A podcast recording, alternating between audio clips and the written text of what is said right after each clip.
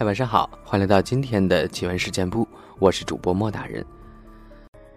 这期节目呢非常有趣啊，可能大家对警察或者法医呢都有一个呃很深的好奇吧，就是他们在看到那些可怕的、惨不忍睹的尸体的时候是什么样的反应？真的因为职业原因就不会怕这些东西吗？咱们这期节目呢，一起来聊一聊这个话题。等风起的高达，他说呢，一二年刚刚工作的时候，我从没见过尸体是什么样子的。我大学学校和专业都是非公安，社招入警的。入警后培训期间，轮岗交流学习，到高速公路某某大队。轮岗的最后一天，大清早的，我们接到了报警。高速公路两边的村庄。有一名精神病患者半夜从家中跑出，在横跨高速公路的过程中被撞倒了，肇事司机逃逸，后尸体被路过车辆反复碾压。早上七点，我们到达现场，坦白说，这是我工作后第一次接触到这样的场景，一路上心情忐忑不安。我设想各种现场画面，一直在心中鼓励自己。不要恐惧。等到现场时，其实我觉得自己已经做好了心理准备，可以坦然面对了。但下车后，我才明白，情况远远超出我的想象。尸体遭到无数车辆碾压，其中包括很多重型挂车。等到第二天，被路过休息的司机发现并报警了。此时，尸体已经分布在高速公路前后一百米的路段上。我还记得，当时一名技术侦查警察和我说：“这简直不能叫做尸体，只能叫做生物组织材料。路面上鲜血、碎骨碎肉，到处分布着。”勘察完现场后，现场法医给了我们每个人一个小铲子，让我们把尸体尽可能的收集起来。给家属一个宽慰。那天早上，我第一次看见了人类的生物组织是什么样子的，哪怕是今天，我都还记得。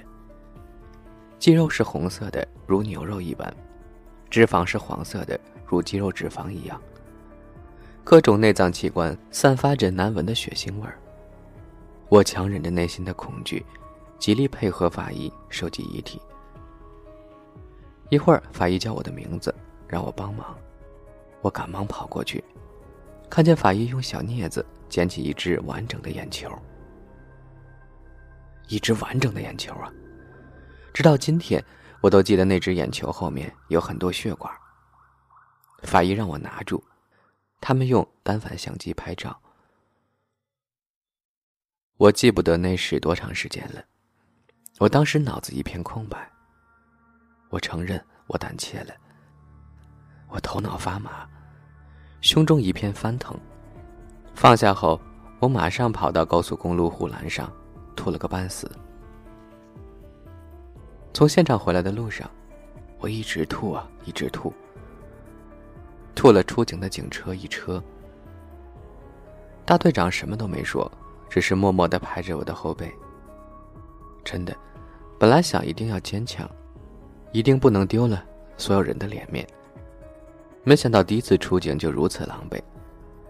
只是当天谁都没有笑我。很长时间以后，我才知道，也许大家都有过那么一两次这样的经历吧。回到局里面以后，轮岗到期，我主动申请延时轮岗，获准。两天，我喝光了一整盒一百条的经济装黑咖啡。人力看完了整个二十四小时之内的所有高速公路卡口，加上沿途的监控录像。感谢两个省的交警沿途设卡，堵截了至少一千辆可疑汽车。更感谢尽职尽责的法医，终于在一辆清洗过的大型半挂车油箱缝隙间发现了血迹，人赃并获。肇事司机抓到的那天早上，我心中憋了很久的一口气。终于释放了出来。我想这个案子破不了，将是我心中一个很大的包袱。这里也很感谢，当时人事警务处的漂亮姐姐对我进行了及时的心理干预。虽然在往后的一个月里，我没吃过任何肉类，甚至有一天在食堂看见同事吃红三剁的时候，我可耻的吐了一餐桌。后来我见过很多尸体，也见过很多惨不忍睹的现场，但是我始终记得师傅当时给我说的一句话：我们做警察的，每次看见这些尸体都不觉得害怕。他们如果会说话的话，应该会感激我们的呀。是的。每次看见这些尸体，我们都会抱着对生命的敬重，唯有尽了自己的全力去侦破，争取早日给被害人一个交代才是好的。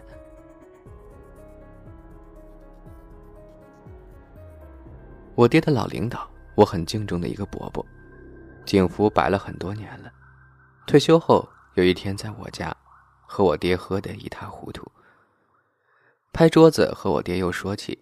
当年大伯主办的一个本省九十年代的血案，此案全家五口人被灭门，就剩下一个老太太年年上访。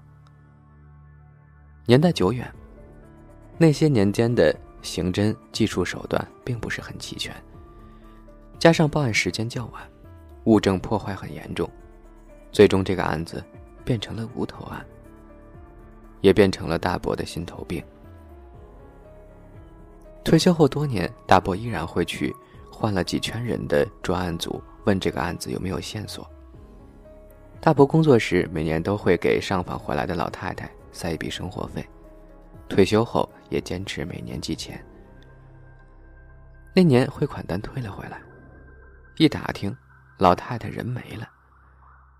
大伯那天晚上一直说：“我对不起这老太太。”铁骨铮铮的一个汉子哭成了泪人我在卧室也红了眼眶。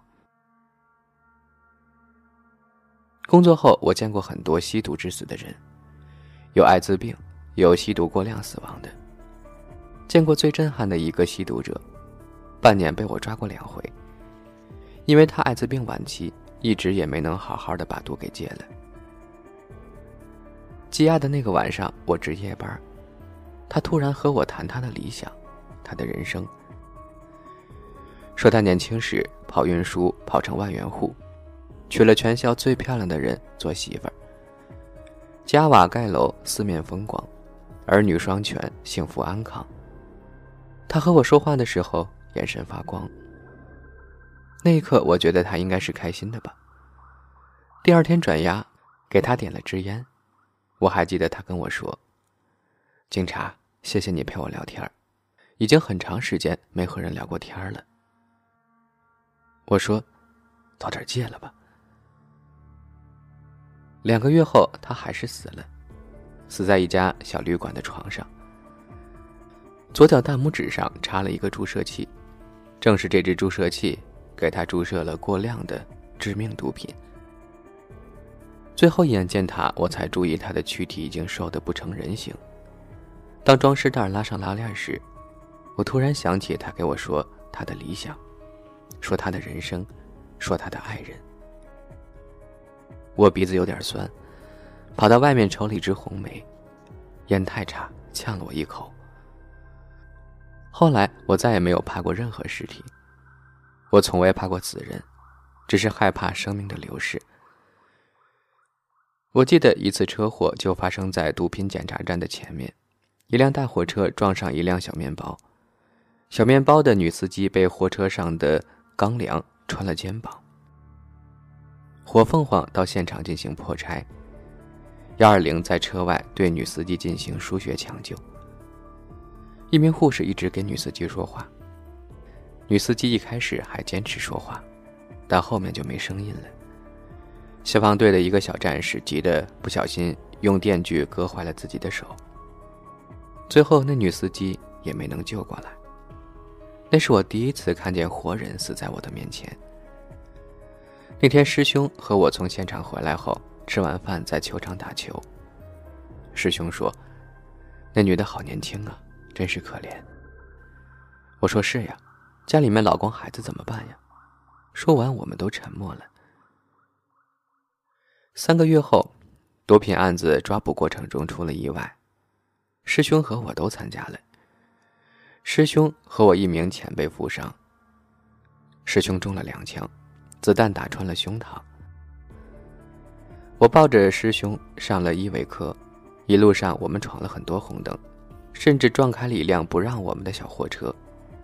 但是师兄流的血很多，流的血真的很快。